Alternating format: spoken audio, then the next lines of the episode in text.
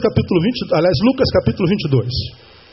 Eu quero hoje, irmãos, é, introduzir uma palavra que eu vou ministrar a vocês nos próximos domingos, poucos domingos. De repente, hoje é amanhã, hoje, hoje, domingo que vem, a gente acaba. Que eu acho pertinente para esse tempo que se chama hoje. Lucas capítulo 22. Quantos acharam? Digam glória a Deus. Muito bem, eu quero ir com você no versículo 3. Depois você deixa sua Bíblia aberta aí. Veja se na sua Bíblia não está escrito mesmo que a minha. Veja lá. Entrou então Satanás em Judas, que tinha por sobrenome Iscariotes, que era um dos doze. Entrou então Satanás em Judas, que tinha por sobrenome Iscariotes, que era um dos doze. Dos doze o quê? Quem sabe? Apóstolos. Então repita comigo: Satanás entrou num apóstolo. É o que está escrito aí, sim ou não? É. E é sobre isso que eu queria conversar com os irmãos um pouquinho nesses, nesses próximos dias. Sobre essa entrada de Satanás.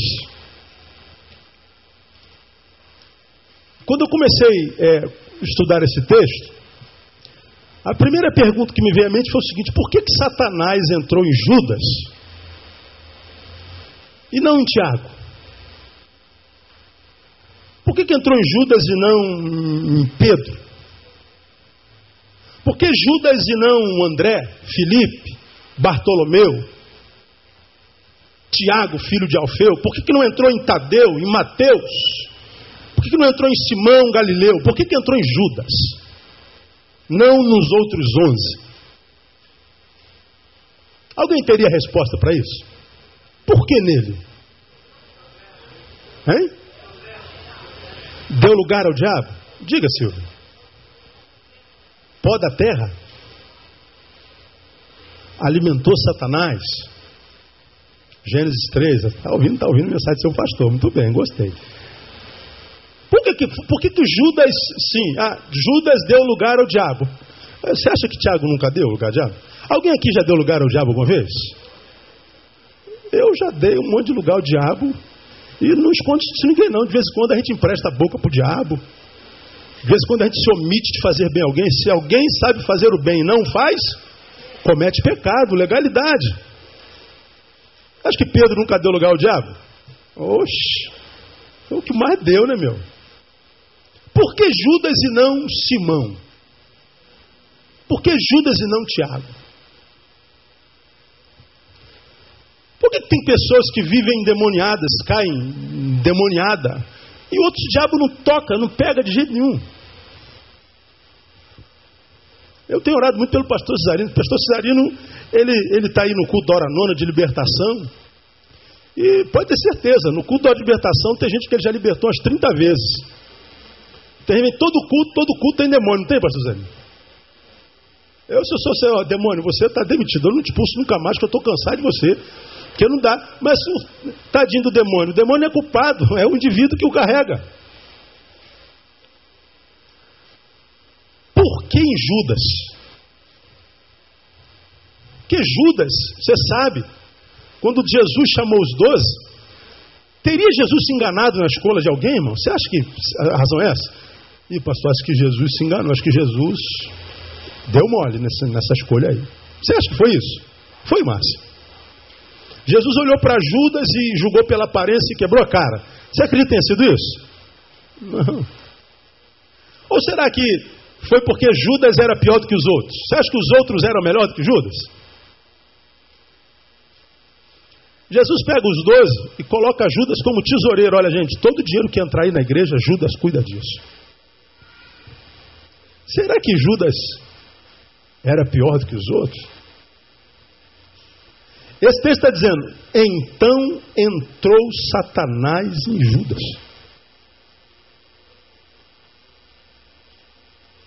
Satanás usou Pedro. Lembra que eu preguei sobre isso outro dia? Jesus reúne os dois, rapaziada, que, que, que vocês estão no meio da, do, do, povo aí? O que, que estão dizendo a meu respeito? O que vocês estão vindo no meio da massa? Aí um diz assim, Senhor, eu já ouvi dizer que, que, que, eles disseram que o Senhor é Jeremias. Ih, rapaz, eu já ouvi dizer que o Senhor é Elias. Ih, já ouvi dizer que o Senhor é algum dos profetas. É mesmo, cara, estão achando que eu sou reencarnação de profeta? É, Senhor.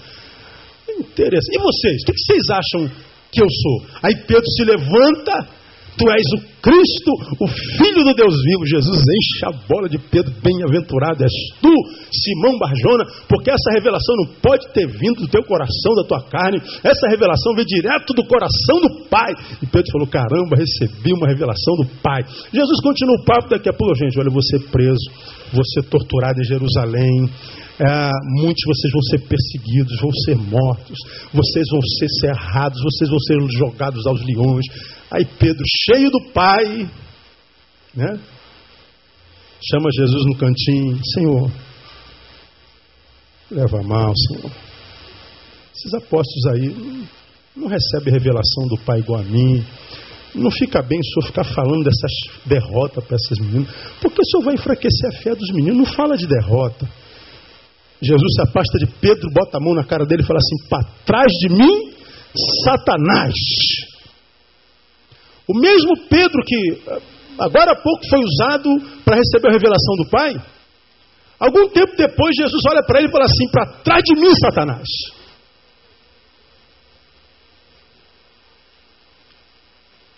Mas não diz que Satanás entrou em Pedro.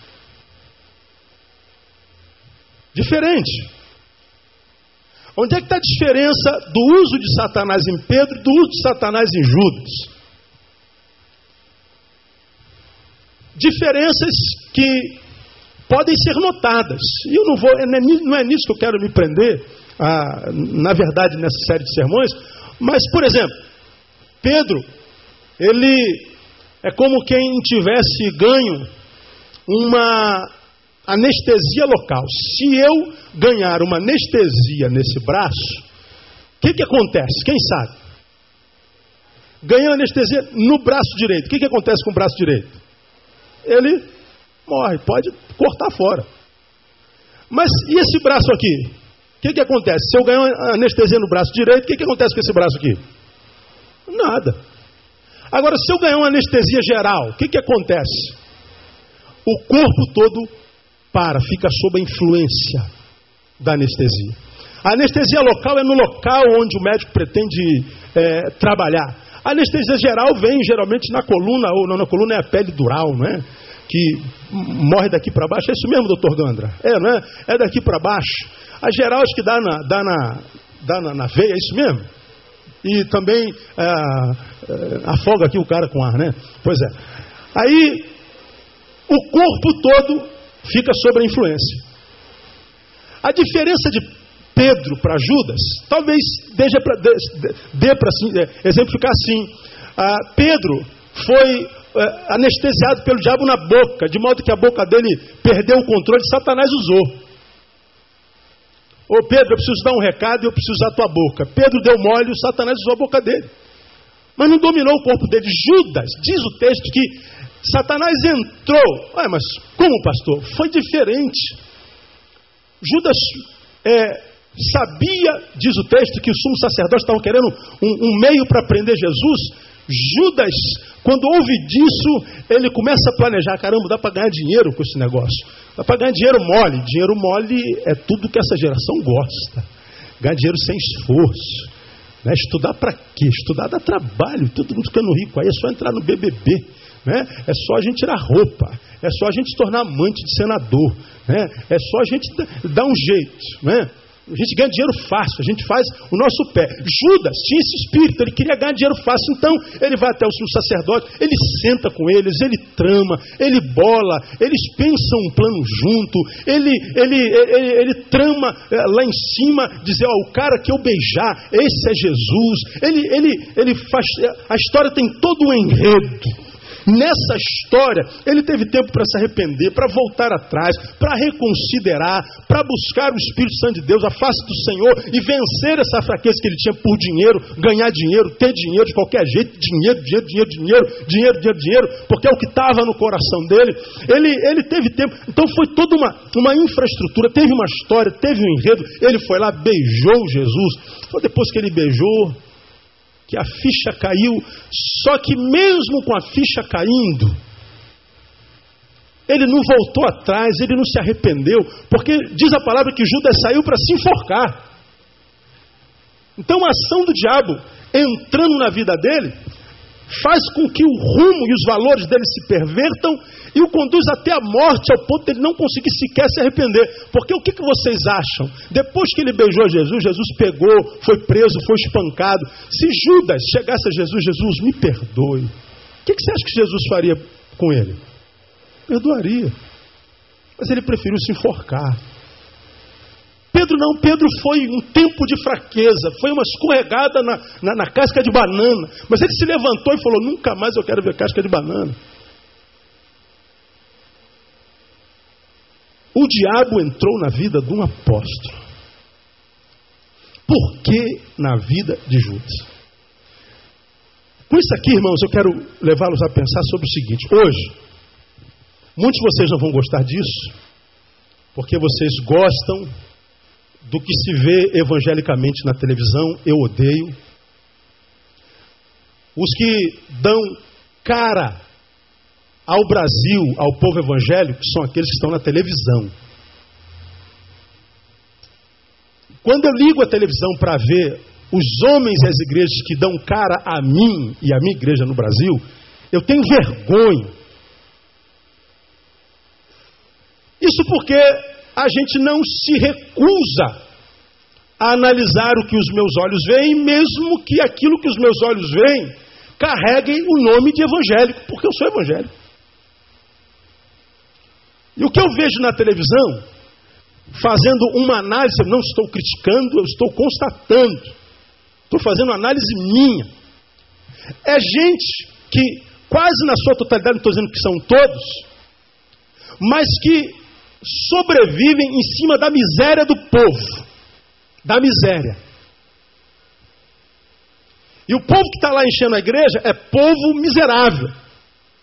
É na doença do povo, é na pobreza do povo, é na dificuldade familiar que o povo está passando. E a ideia é sempre o seguinte: aqui na minha igreja, na igreja tal, vende-se o nome da igreja, Jesus age, o poder de Deus age. Aí tu vê o milagreiro dando testemunhos de milagres que nem o diabo acredita, irmão. Você vê constantemente levantando uma cadeira de roda lá no meio do salão. Olha, irmãos, o paraplégico andou, não é paraplégico. É alguém que está com alguma enfermidade que por aquela hora ele não está podendo andar, mas ficou em pé naquela hora. Mas a câmera só precisa de 10 segundos, 20 segundos. Anda, irmão, e vai lá o velhinho de bengala. Tira a bengala, irmão, o velhinho vai lá. E o povo vem abaixo. Olha aqui, seca o olho com a minha gravata aqui. Vem cá, irmão, seca o olho com a minha gravata. Toma minha toalha aqui, irmão. Agora eu vou fazer uma oração. Quantos foram abençoados aqui com a bênção de Deus? Ó, oh, pastor, eu estava com a dor aqui no cotovelo. Depois da oração, a dor passou, pastor. Aleluia. Pastor estava com a dor aqui na panturrilha. E depois da oração, a dor passou, pastor. Pastor estava com a dor aqui no ladinho. Olha como Deus está agindo nesse lugar. Irmão, eu creio que Deus pode tirar a dor da panturrilha. Eu creio da panturrilha. Eu creio que Deus pode tirar dor do cotovelo. É, mas ninguém falou nada, né? Eu, eu falei panturrilha, todo mundo ficou quietinho, não é verdade? É. Eu confessei o pecado. E a burrice também, né? Eu creio que Deus pode curar dor de cotovelo. Agora, eu não creio que Deus veio para isso, irmão. Porque a dor no músculo eu posso tomar um relaxante muscular. A dor no meu joelho eu posso ir no ortopedista. Eu creio que ele pode fazer tudo isso. Eu sou produto disso. Você que estava comigo em 1986, aliás, eu não era pastor nem de longe. Você viu o que aconteceu com a minha perna no acidente? A minha perna é um milagre de Deus. Eu sou pastor porque por causa dessa perna. Por causa do milagre, porque Deus preservou a minha perna. Eu creio em milagres, eu tenho visto milagres acontecer todo dia. Agora eu não posso instituir a realidade de constituir uma instituição religiosa a fim de dizer que o Deus que mandou Jesus mandou Jesus para tirar dor da minha panturrilha. Mandou Jesus para que ele só tirasse o diabo da vida das pessoas. E existem cerimônias só para isso. A gente evoca o diabo, traz o endiabrado para o púlpito, interroga o diabo. O diabo, quem te mandou? O que, que você veio fazer? Qual o seu nome? Onde é que você mora? Depois expulsa o diabo e, e a coisa termina por aí. E há pessoas nas quais o diabo vão entrando, o diabo vai entrando constantemente. E há pessoas outras que vivem a mesma, aspas, porcaria de vida que aquela endemoniada, que o diabo não entra.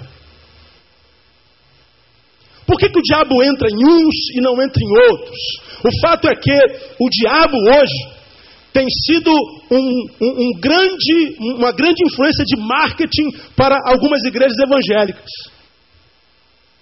Nós usamos o diabo para impressionar a outros que com medo dele ficam e se tornam refém do pastor. Olha, eu vou me consagrar a semana inteira. Essa semana, irmãos, eu vou começar um jejum amanhã, segunda-feira, fico até sábado à noite. Porque segunda, domingo de manhã, vamos ter oração forte. Você não pode faltar e a sua vida vai mudar. E você fica esperando pela oração do pastor Neil, que se consagrou a semana inteira para fazer aquela oração forte em você, e não sabe que ao mesmo tempo eu estou dizendo, não adianta nem você orar, não adianta você fazer jejum, porque você tem que vir para a minha oração. E a gente sabe muito bem que a oração do pastor Neil não é mais poderosa do que a oração da Rosângela que está servindo ao Senhor lá na portaria. A oração do pastor Neil não é mais poderosa do que a irmãzinha que ninguém conhece na igreja, mas que se levanta todo dia, 5 horas da manhã, para orar ao Senhor e que tem o joelho calejado. A oração do pastor, do bispo, do apóstolo não é mais poderosa do que nenhum crente que conheça o mesmo Senhor que o Senhor do apóstolo e do pastor. A diferença que separa o pastor da ovelha é o cargo, é o dom, é a função. Mas se tira o PR do Neil, Neil é um como qualquer um de vocês. E a mesma autoridade que a mim me dá o Senhor, o Senhor pode dar a ti. Só que isso não se diz por aí. Porque eu preciso vender nesse país hoje minha, minha, minha, minha, minha identidade mitológica para que você dependa de mim. Você depende de mim. E você vê lá o povo naquelas televisões, aqui diante do altar, querendo tocar na roupa do homem de Deus, querendo a toalha. Eu vim aqui para pegar sua camisa, pastor. Pastor, pega a sua toalha e seca aqui, toca no meu olho. E pior que o pastor alimenta essa visão mitológica, mitificante do indivíduo homem que quem sabe muitas vezes de fato Deus chamou para pregar a sua palavra. E o diabo tem sido um, um grande contributo, porque se diabo não entrasse em pessoas hoje, algumas igrejas não existiriam mais. Porque elas precisam do diabo para existir. Essas igrejas precisam dos miseráveis para justificar a sua existência. Precisa se que você continue doente. Precisa-se da tua enfermidade. Porque você enfermo justifica a minha própria existência. Agora, se Deus curar a todos, e se todos se santificarem, o diabo não pegar ninguém, a igreja não tem mais razão de ser. Porque a igreja só sabe tirar a dor do cotovelo, a dor do nariz e expulsar o demônio dos incautos.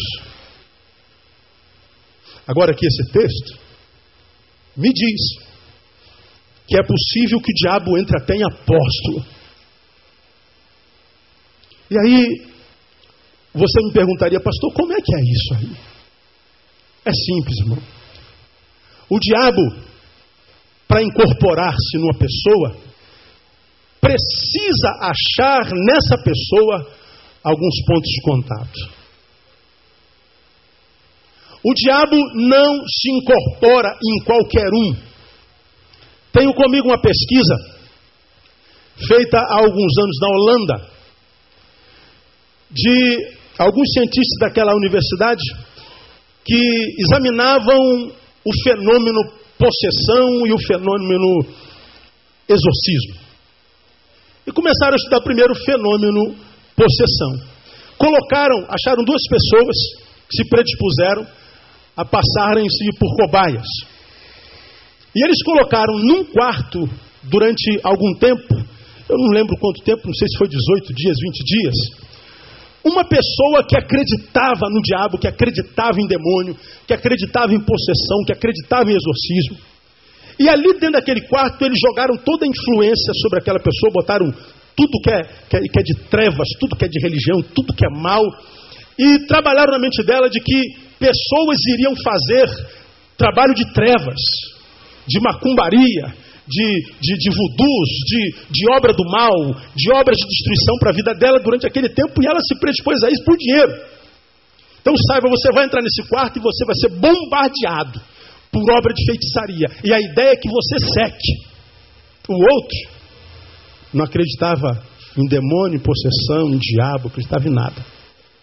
E falaram a este a mesma coisa: você vai ser bombardeado por trabalho disso, disso, disso, disso, disso. E assim foi ao longo dos dias cumpridos, quando foram ver os dois homens, o que acreditava em bruxaria, macumbaria, acreditava em, em, possessão, acreditava na obra destruidora do diabo, tinha definhado, tinha emagrecido dias, estava é, com as emoções extremamente adoecidas, saiu direto para o hospital. O que não cria, fora como que se não tivesse estado lá nenhum efeito na vida dele.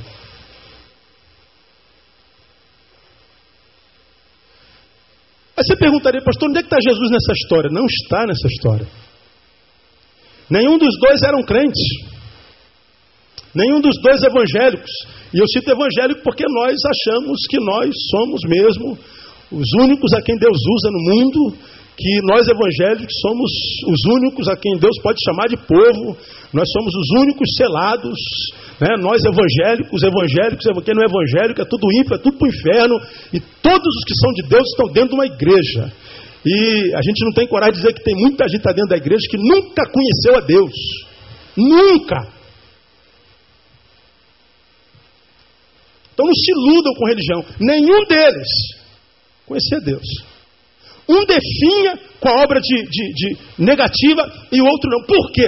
Vou explicar para você porque as trevas, Satanás, para que possa dominar aquilo que eu sou, precisa encontrar em mim algumas coisas que o alimente, algumas coisas com as quais ele possa se enraizar, ou nas quais ele possa se enraizar. Existe no ser humano que é possesso por espírito uma predisposições a esses espíritos que possuem.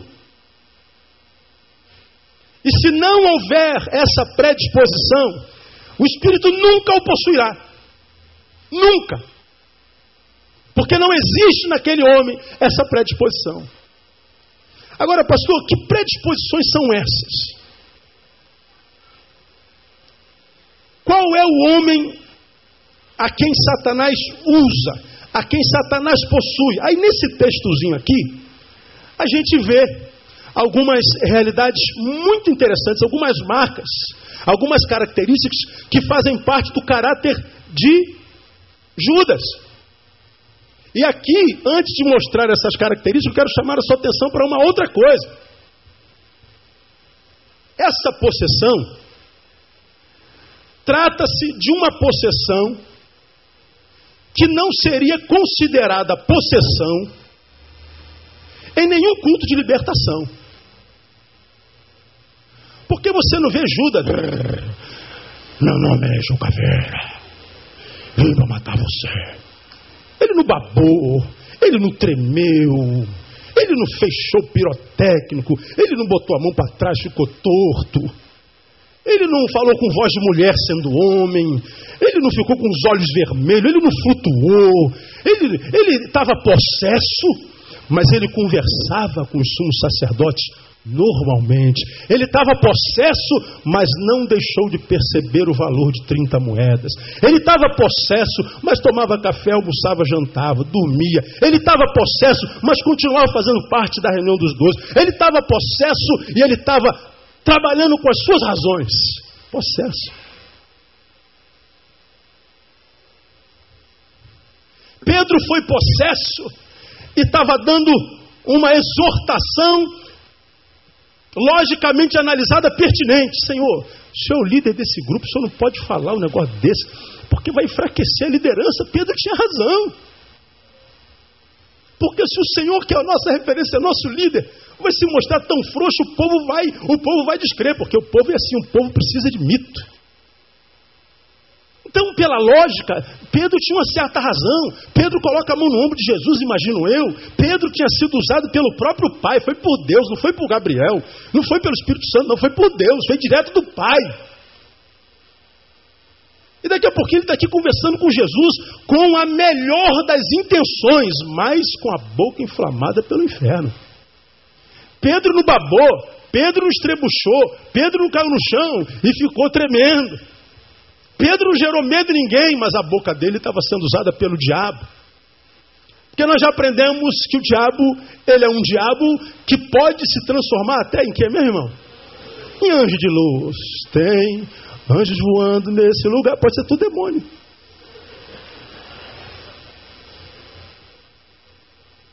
Trata-se de uma possessão não percebida pela percepção humana. Trata-se de uma possessão de demônios superiores e não desses desempregados do inferno, como eu costumo dizer. Porque o inimigo que vem para destruir a minha igreja, aí toma um aqui como possessão, aí levanta lá, atrapalhando, atrapalhando no cu, e, tá lá, e, e se joga para lá, e se joga para cá. Aí a igreja toda olha para lá, todo mundo com medo do demônio, porque tem crente que tem medo de demônio. Pergunta, irmão, você tem medo de demônio, irmão? Ele vai mentir para você. Pergunta ele. Pois é.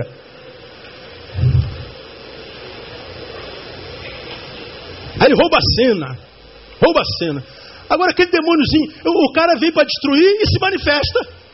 O inimigo vem para destruir e fala assim, ó, eu estou aqui. É, Pronto, acabou. Tira esse. Está lá um corpo tendido no chão, leva embora aqui. Que inimigo é esse, irmão? O inimigo, ele vem com astutas ciladas. O inimigo que se respeite é o inimigo que vem sem que ninguém perceba. Ele senta na tua mesa contigo, diz: Eu sou teu amigo. Ele abre o livro santo e lê contigo. Ele vai para a reunião de oração com você. E ele sai da oração e diz assim: Olha, teu nome está escrito no meu livro de intercessão. Esse é um diabo que a gente tem que respeitar. Porque esses estão por aí. Eles são o marketing da igreja. São marketing. Eu respeito mais os que se transformam em anjos de luz. E esse demônio que tomou conta do corpo de Judas, não é desses que diz: Estou aqui, o meu nome é tal, o número da minha identidade, eu moro ali, a minha função no inferno é, eu vim para. Não, irmão, esse aqui é aquele que a gente não sente, que a gente não percebe, que não tira a minha razão, que não rouba a minha humanidade, mas que não deixa de ter possuído minha vida por causa disso. Esse demônio é um demônio que precisa achar ponto de contato dentro dessa pessoa, porque senão ele não consegue estar dentro dessa pessoa. Eu quero mostrar alguns desses pontos de contatos a você, que eu vejo na pessoa de Judas. Primeira delas, Vida espiritual secundarizada. Pastor, onde é que o senhor vê isso na vida de Judas? Muito simples. Veja o versículo primeiro. Aproximava-se a festa dos pães ázimos. Como é que se chama essa festa? Como é que se chama essa festa? Páscoa. Quem sabe o que é, é Páscoa? A Marta não acabou de falar, vamos ter, um, vamos ter uma, uma cantata aí na Páscoa, Marta? Vamos, vamos? Páscoa. O que, que se comemora na Páscoa? Hein? A libertação do povo lá do Egito. Sangue do cordeiro nos umbrais da porta. O anjo da morte passou, matou todo mundo, só não matou quem tinha marca do sangue. Então, primeiro a libertação do Egito, depois a libertação da morte, depois a libertação de Jesus. Páscoa é sinônimo de libertação. O trato de Judas com o sumo sacerdote se deu na Páscoa. Veja, a Páscoa, que é a relembrança da libertação, é o mesmo dia em que Judas se amarra ao sumo sacerdote, aos fariseus, para que amarrados a eles ele consiga amarrar, prender Jesus. Se a Páscoa simboliza libertação, é nessa data que simboliza libertação, é a data mais importante no calendário judeu e também cristão, é exatamente aí, nesse símbolo de libertação, que dá valoração ao cristianismo, porque Paulo diz: se Cristo é, tivesse nascido de uma virgem, se Cristo tivesse feito os milagres todos que fez, se Cristo tivesse sido tudo que foi, mas se Cristo não tivesse ressuscitado, seríamos de todos os homens os mais miseráveis, os mais dignos de pena. Paulo diz lá em Coríntios que o que dá moral ao Cristo como sendo Cristo é a sua ressurreição. E a ressurreição é lembrada na Páscoa, libertação da morte. É quando Jesus ganha moral para dizer: Eu vim para que vocês tenham vida e vida com abundância. Porque qual religião pode prometer vida se nem os líderes dessas religiões venceram a morte? Jesus não, Jesus venceu a morte. E essa morte é relembrada na Páscoa, exatamente na, na, na, na ressurreição, no dia da lembrança da nossa vitória, é que Judas se amarra é que Judas se encalacra, é que Judas é preso pelo diabo, é que o diabo entra na vida de, de Judas.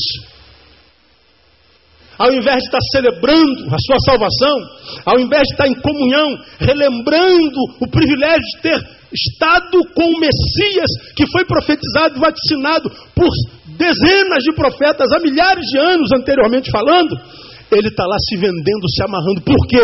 Porque a vida espiritual dele não era prioridade. O que era prioridade era ganhar coisas, ter coisas, era obter lucro, era dinheiro, era o trabalho, era sei lá o quê.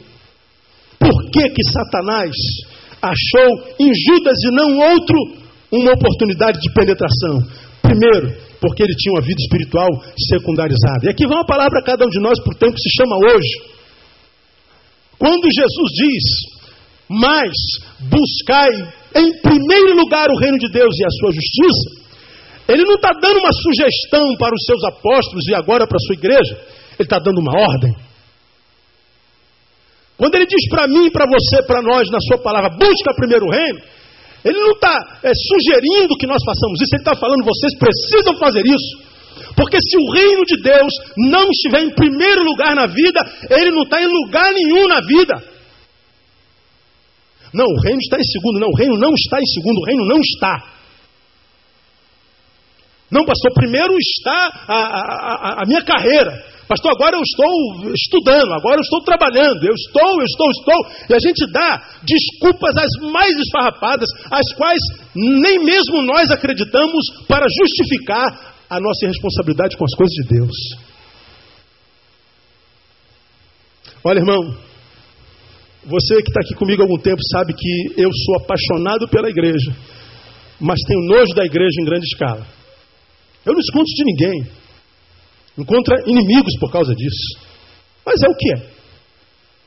Amo a igreja de Jesus porque a igreja de Jesus, irmão, foi a grande ideia de Jesus para a redenção do universo.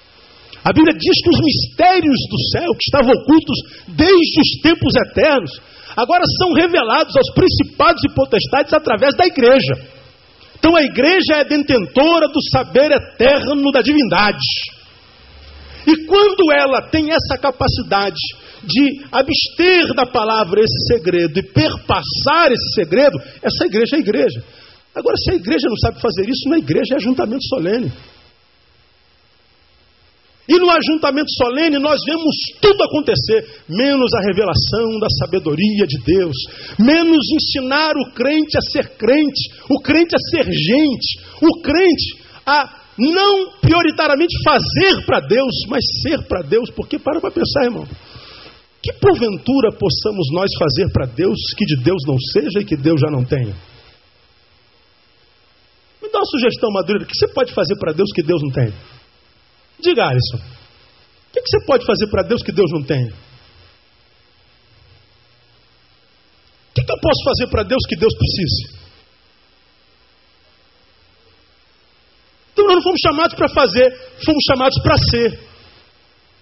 Ser para Deus, luz no mundo, sal na terra, gente como gente tem que ser, como eu tenho pregado, e gente que é de Deus, fora desse lugar. Gente que é de Deus quando está fora do ajuntamento. Gente que é de Deus, que não vem para a casa de Deus para tirar dor do cotovelo. Dor do cotovelo com um psiquiatra, irmão. E se relaciona melhor da próxima vez, né? Gente que é de Deus e que entende que o que Deus quer dele não é o que você esteja dentro da igreja dele a vida inteira. Porque enquanto as igrejas estão cheias de gente, a rua, os senados, o, as câmaras de deputados, as empresas estão cheias de gente endemoniada que não conhece a Deus e vão transformando o nosso país no que estão transformando o nosso país, a nossa cidade no que tem sido transformado a nossa cidade, a nossa terra no que tem sido transformado nossa terra. O que acontece com a nossa terra não acontece por ação dos maus, acontece pela omissão dos bons. O que o diabo tem feito, e nós o temos acusado de tudo isso, tem feito porque nós não temos feito o nosso papel. Porque o nosso papel, entendemos a maioria de nós evangélicos, é vir para a igreja para, quem sabe, fazer uma campanha para comprar um carro novo. Nós achamos que o que Deus quer de nós é que nós venhamos e lhes ofertemos, lhe ofertemos uma oferta bem grande. Porque olha, Senhor, o tamanho da minha fé, agora trata de me abençoar. Porque o pastor disse: se eu desse uma oferta gorda, o Senhor ia satisfazer os desejos do meu coração. Isso não está escrito na Bíblia. Na Bíblia está escrito: deleita-te também no Senhor, e Ele te concederá o que deseja o teu coração. Ele concede o que deseja teu coração quando ele se transforma no seu deleite quando é nele que você se amamenta, quando é nele que você tem a tua fonte maior de alegria e a razão de viver. Senão, esquece os deleites do coração. Porque se Deus não é o teu deleite, os desejos do teu coração são para ti, não são desejos para a glória do nome de Jesus. Judas, ele estava com Jesus, ele andava com Jesus, ele falava com Jesus, administrava o dinheiro que ah, o grupo arrecadava. Ele é quem estava ah, vendo com os olhos próprios os milagres de Jesus, mas ele nunca priorizou o que Jesus era, mas o que Jesus tinha e o que Jesus fazia. E pessoas assim são pessoas nas quais o diabo consegue entrar. Entra e nunca saberão esses que dentro está. Nunca. Vão entrar nos cultos de, de libertação, vão participar das campanhas, das correntes, e o diabo vai estar lá dentro de você cantando: Esta obra é de Deus, ela não pode parar. Ela vai abraçar você como abraçou Jesus. Jesus. É muita ousadia, irmão. É muita ousadia demônios como esses conviverem dentro do ministério apostólico, caminhar entre os doze, ter a arrogância de querer enganar o próprio Senhor Jesus Cristo. Imagina a mim e você. Agora, se eu entendo que o diabo entrou no apóstolo, eu preciso entender que para esse diabo entrar, Primeiro, esse apóstolo precisa estar entre os apóstolos, mas não ser um deles. E como é que eu sei que ele não era? Porque os apóstolos e os de Deus priorizam o reino. Quem não é de Deus não prioriza, secundariza. Tem alguns que terceirizam. Porque o que, que você acha que é Pastor Cesarino, o senhor pode fazer uma oração por mim? A gente ora.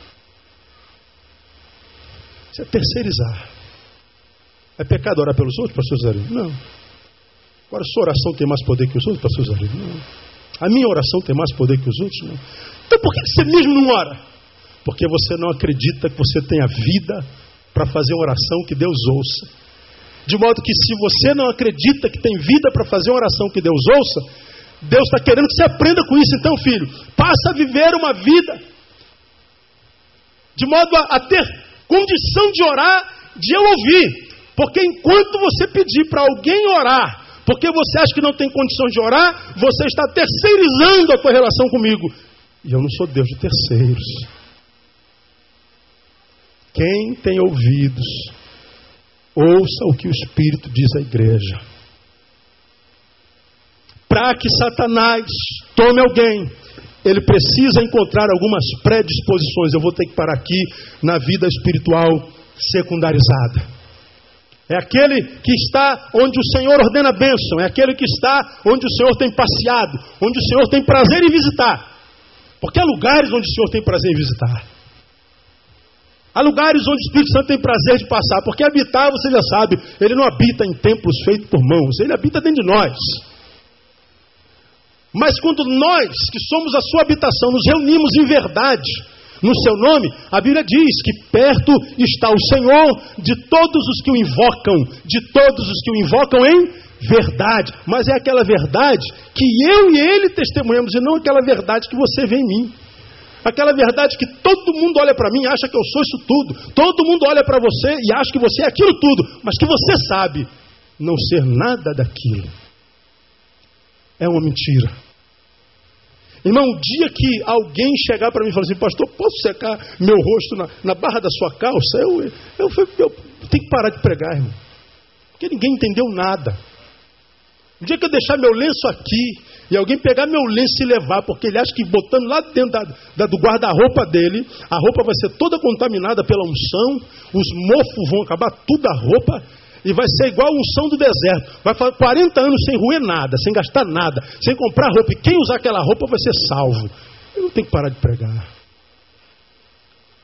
Porque isso pode ser tudo, mas não é evangelho. Você fala assim, mas pastor, a roupa de Paulo curou, a roupa de Pedro curou. E desde quando isso é regra, desde quando isso é doutrina? Aonde mais aconteceu isso? E desde quando Pedro soube que a sua roupa curou? Quem disse que Paulo soube que a sua sombra curou?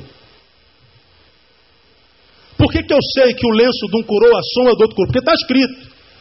Agora eu não penso que Paulo ou Pedro ia passando a sombra e ia curando, ele ia vendo a pessoa sendo curada. E você não vê na Bíblia eles recebendo glória por causa disso. Ó, oh, oh, Paulo, ore por mim, não, toca aqui, filho, toca aqui rapidinho que eu estou ocupado, toca aqui. Isso. Não tem isso. Não, não tem isso, não. Eu sei que alguns de vocês não gostam, vocês gostam da televisão. É. Onde vocês mandam dinheiro para lá. É. Onde vocês compram a torre de 300 reais. É.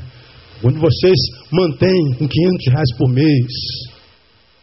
Vocês pegam um copinho d'água né, e bota lá. Bota, o da geladeira, agora bebe a água.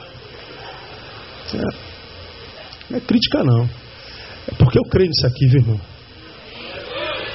Eu vou dizer, eu vou dizer mais para vocês, eu, eu conheço um pouquinho disso aqui. Um pouquinho disso aqui. E nisso aqui que se chama Bíblia, a palavra de Deus, não tem nenhum homem trazendo para si a responsabilidade da cura, tem nenhum homem trazendo para si a glória. Eu gosto de ver João, eu gosto do Apocalipse, não, não do mistério do Apocalipse, mas nisso dele. João está na ilha de Pátimos. O anjo aparece para dar revelação dos últimos dias. João se prostra, é, o, anjo, o anjo se prostra é, diante de João. E o contrário também. Não me adora porque João se, prostra, se prostra diante de um anjo para adorar o anjo. O anjo diz: Não, não me adora. Porque eu sou conservo teu. Adora a Deus. Um anjo recusou a adoração. Mais adiante, João se prostra de novo. João, não se prostra diante de mim, porque eu sou um conservo teu. E era um querubim. Era um anjo poderoso, era um anjo que Deus mandou com a missão específica, revela tudo o que acontecerá no tempo do fim. Não era um anjinho qualquer. E João, ao ver a glória daquele anjo, se prostra. Não se prostre diante de mim, adora a Deus. E a gente vê pessoas vendendo a imagem mitológica de que precisa ir na reunião dele para ser curado. Precisa ser a oração dele para você ser curado. Tragam, porque eu vou estar na reunião. E na reunião que eu estou, acontece mesmo. Agora, se ele não tiver, o povo diz: Ah, hoje ele não veio. Meu irmão, pastor Neil pode faltar, irmão. Eu posso morrer. Que a igreja vai continuar, porque a igreja não é do Neil, a igreja é de Jesus, amado. Deus vai levantar um varão melhor do que eu, mais abençoado do que eu. Ele vai levantar um varão que nunca vai vender a imagem de que, além do que varão ele seja, para que você entenda que a bênção de Deus, quando é liberada no meio da congregação, não é liberada através desse homem, mas através do Filho do homem, que é Jesus de Nazaré.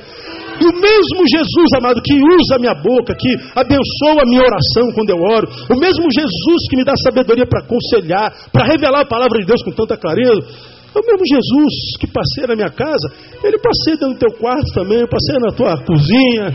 Ele está ali contigo quando você está fazendo aquele arrozinho, aquela rabada, quando você está lavando aquela louça, aquele Espírito Santo de Deus está ali passando com você. Se você tiver intimidade com Ele, adorando o seu nome, vivendo a vida, irmão, priorizando a vida espiritual, você vai ver, irmão, abre a tua boca. Ele diz: Eu vou encher a tua boca, irmão. Ele diz mais: Eu vou criar os frutos dos teus lábios, diz o Senhor. Porque nós acreditamos no mesmo Deus. Agora, enquanto nós ficamos idolatrando a figura do guru, porque a, relação que algumas ovelhas têm com seus pastores é a mesma relação que os filhos de santo têm com o pai de santo. Não dá um passo sem pedir a bênção. Não toma uma decisão sem, sem que se abaixe a cabeça, não consegue andar com a própria perna. Ora, a Bíblia diz: se o Filho vos libertar, verdadeiramente sereis livres. Não lembra que o véu se rasgou quando a cruz foi erguida? O véu se rasgou, não existe mais o, o, o, o átrio e o santo dos santos. A gente espera aí, porque eu, sumo sacerdote, vou entrar no santo dos santos e saber a vontade do Senhor. E aí o Moisés Barreto entrava, a cortina aqui entrava e o povo ficava lá. O que, que o Senhor vai falar? E descia uma fumaça e Moisés saía com a glória de Deus. Olha, a vontade de Deus é essa. Irmão, quando Jesus foi morto, a Bíblia diz que o, véu do templo que separava o átrio do povão, do lugar onde ficava a arca, foi rasgada, como quem diz assim, gente, olha, não precisa mais Moisés, todos vocês podem entrar no santo lugar, todos vocês têm acesso ao Rei dos Reis, ao Senhor dos Senhores. Entrem e fiquem à vontade. Fiquem à vontade. Tudo é vosso. Tudo é vosso. Agora, se a visão mitológica acabar, se o diabo não agir, se os miseráveis não vierem,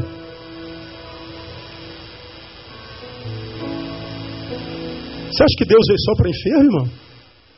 E você que é saradão, meu? Academia, três horas todo dia, tá igual um touro forte. E para você, irmã, sarada, nem estria você tem, você é uma rara peça humana. Você que tem cabelo lisinho, você ganha 10 mil reais por mês, você que mora na Zona Sul, não precisa de Deus? Deus não tem nada para você? Deus só tem para pobre, feio, doente? Não, irmão. Deus, quando olha do céu, não, não, não separa rico de pobre, negro de branco, zona sul de zona norte, subúrbio de zona não sei o quê. Ele não separa doutor de, de, de, de analfabeto, é, é tudo igual. Ele diz: todos estão destituídos da glória de Deus, mas diz que a graça de Deus é derramada sobre todos que creem. Agora, se a gente só se alimenta dos miseráveis, só enfermo, só usando o diabo para usar de marketing para mostrar o poder da igreja. O poder não está na igreja, o poder está no Senhor da igreja. Eu quero que você, ovelha desse ministério, sabe o seguinte: você é livre para visitar qualquer igreja. Você pode ir ninguém se quiser, não proíbe ninguém de visitar nada. Pode, você pode até ser de macumba, você onde você quiser, você é livre. Nunca proíbe ninguém de lugar nenhum. Você é livre. Agora que você saiba seja enganado por sua própria vontade. Seja enganado porque você está querendo ser enganado. Porque concernente ao Evangelho tem dito ao Senhor: Não deixarei de vos anunciar toda a verdade do reino de Deus, da palavra de Deus. Deus é um Deus que veio para todos. De modo que se você é saradão, você precisa vir à igreja e receber de Deus. Se você é rico, precisa vir à igreja receber de Deus. Se você está doente, precisa à igreja receber de Deus. Se você é pobre, precisa vir à igreja receber. Igreja é lugar para todos e tem para todos. Não é só para miserável, não. E você, lembra, não há mais cortina, irmão. O santo dos santos é em todo lugar onde um santo tiver. E onde houver um santo, o santo dos santos está disponível a se manifestar. E Satanás só entra onde houver disposição. E a primeira predisposição é vida espiritual secundarizada. Você que está aí vivendo o teu trabalho, você que só quer ganhar dinheiro, você que só quer saber das tuas emoções, se acha um caco, uma porcaria porque não arrumou marido, não arrumou mulher, e acha que só vai ser feliz quando arrumar marido, quando arrumar mulher, e enquanto não arrumar vai ficar aí se martirizando, se matando, se achando a pior. Você está assim porque quer, o diabo não tem nada a ver com isso. Você que está aí se martirizando por causa das dores da vida, está ah, lá, estou olhando para o Rafael e para a Mônica lá, a casa dele quase caiu nessas churras. Rafael está aqui dando glória a Deus e está vibrando com a palavra até agora. Tua casa caiu esse final de semana aí? Não, a dele caiu. Dormiu dentro do Fusca. E está lá dando glória. Agora não, a gente fica dando desculpa para nossa responsabilidade. A gente fica dando desculpa pelo fato de não estar fazendo. E Deus está dizendo assim: busca primeiro o reino de Deus. E se você fizer isso, diz o restante do texto, esquece as coisas que você precisa, porque das tuas coisas cuido eu. É o que ele está dizendo lá. E tem alguém melhor para cuidar das nossas coisas, irmão? Não tem. Deus abençoe você com essa palavra. Te ajude a guardar no coração priorize o reino de Deus no nome de Jesus. Aplauda ele bem forte, porque ele é digno.